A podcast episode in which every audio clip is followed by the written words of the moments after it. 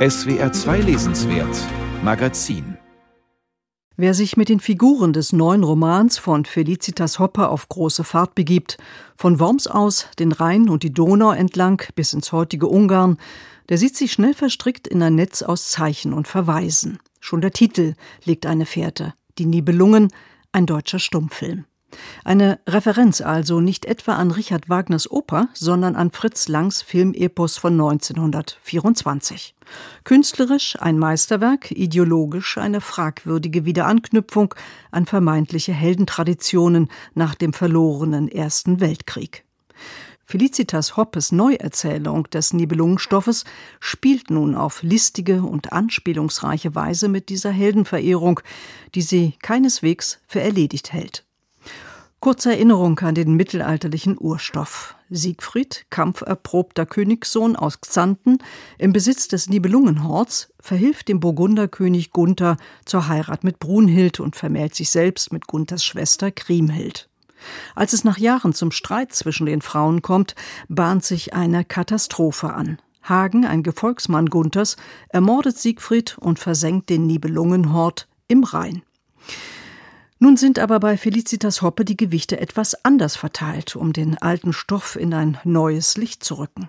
Natürlich bevölkert auch sie ihren Nibelungenroman mit dem altbekannten Figurenensemble. Aber auffällig ist doch, dass sie nicht Siegfried, Kriemhild, Brunhild oder Hagen den Vortritt lässt, sondern dem ganz offensichtlich unerreichbaren Objekt ihrer Begierde, dem Schatz, bezeichnet als die goldene Dreizehn, eine märchenhafte Metapher für ein Objekt, das alle begehren, auch um den Preis des Untergangs.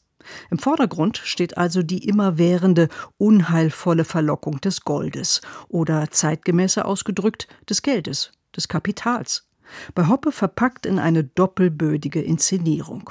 Und die geht so. Auf dem Domplatz zu Worms präsentiert eine sehr heutige Schauspieltruppe das Nibelungenlied als Theateraufführung. Ein Verweis auf die alljährlichen Nibelungenfestspiele in der Domstadt, 1937 während der Nazizeit ins Leben gerufen, 2002 wiederbelebt. Hoppe präsentiert nun das Geschehen auf der Drehbühne wie eine Mischung aus Volksfest und Groteske. Eine Frau Kettelhut führt Regie. Der Männerchor Worms Pfifflingheim sorgt für die musikalische Untermalung. Mitglieder des Wormser Ruderclubs Blau-Weiß schlüpfen in die Rollen der Höflinge, Hunnen und Vasallen. Die Dramaturgie, so lesen wir im Abspann, liegt in den bewährten Händen von Quentin Tarantino. Köstlich, dieses kleine Schlaglicht auf den Regisseur unter anderem des martialischen Actionfilms Kill Bill. Das Publikum auf dem Domplatz ergötzt sich am Spektakel und schreit danach, den Schatz in der Figur eines eher glanzlosen Krüppels endlich dingfest zu machen. Das Wormser Publikum geht inzwischen aufs Ganze, droht mit den Schirmen, grölt nach dem Schwert und gerät dabei fast wie von selbst ins Schunkeln. Was die goldene Dreizehn wenig beeindruckt, schließlich war sie im Krieg und ist eine von ihnen. Ein Held aus dem Volk, der sich nicht nach Blut, sondern nach Bratwurst sehnt, und so sitzt sie auch da. In der linken die Krücke, in der rechten die Flasche, der letzte Nibelunge auf seinem letzten Bein, der weder den Tod noch das Publikum fürchtet, weil er, wie alle Sänger und Schätze, nur auf der Durchreise ist. Eine Reise, die nie endet, weil das Lied vom Nibelungenschatz auch an König Etzels Hof nicht ausgesungen ist. Und so dreht sich die Bühne wie eine märchenhafte Zeitmaschine weiter, vorangetrieben von einer Erzählstimme, die man im Abspann als Zeugin, Beobachterin wie Drehbuchschreiberin des Geschehens identifizieren kann und die sich Felicitas Hoppe nennt. Die Autorin setzt diese Zeugin des Geschehens in ein Beiboot, dem Rheinverlauf folgend und mit einem Fernglas die Reise der Burgunder Richtung Hunnenland kommentierend. Eine Truppe, die Kriemhilds hinterlistigem Versprechen auf Versöhnung mit ihren Brüdern vom Königshof in Worms und auf noch größere Schätze nicht widerstehen kann. Mit im Beiboot zwei Spielleute und der Tod, ein Leier aus Worms in einem billigen Trainingsanzug von Woolworth, wie es heißt. Zu den genialsten Schachzügen in diesem Text gehören die Interviews, die die Erzählerin in den Pausen des Wormser Bühnenstücks mit den Darstellern in ihren Umkleidekabinen führt. Eine weitere Brechung des Mythenstoffs. Denn Hoppe lässt sie zu ihren Rollen wie zu der Spielbarkeit des Heldenepos in heutiger Zeit und zu seiner Aktualität Stellung nehmen. Wunderbar witzige Dialoge sind es, zum Beispiel mit dem Darsteller von Zwerg Zorn, dem einstigen von Siegfried wegen seiner Tarnhaut gehäuteten Schatzhüter.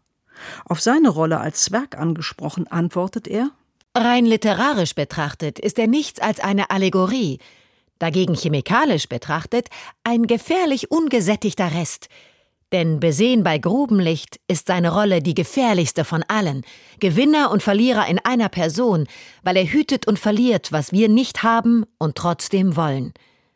Frage. Hat das alte Drehbuch also längst seine Macht verloren? Antwort Ja und Nein. Bei Licht besehen waren die Zeiten für die Nibelungen nie besser als heute. Die Zuschauer sind ja verrückt nach Mythen. Und so lässt Felicitas Hoppe jede Figur des großen Spektakels durch diese doppelte Darstellung und diesem unentwegten Spiel aus Nähe und Distanz märchenhaft fern und dann doch wieder unheimlich vertraut erscheinen.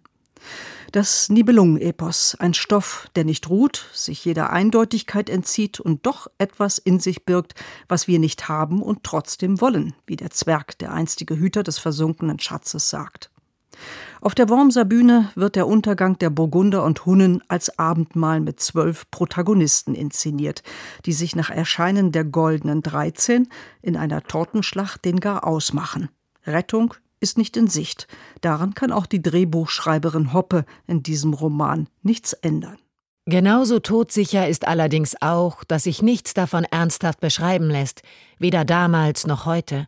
Weder das Weinen und Klagen, noch diese unappetitliche Mischung aus Salz und Blut, die ihre frisch gebügelten Taschentücher für immer daran zu hindern versucht, endlich befreit gen Himmel zu fliegen, weil es in dem ganzen entsetzlichen Stück nicht eine einzige lebendige Seele gibt, die darauf aus wäre, wirklich gerettet zu werden, weil sie es vorzieht, ihrem Untergang treu zu bleiben.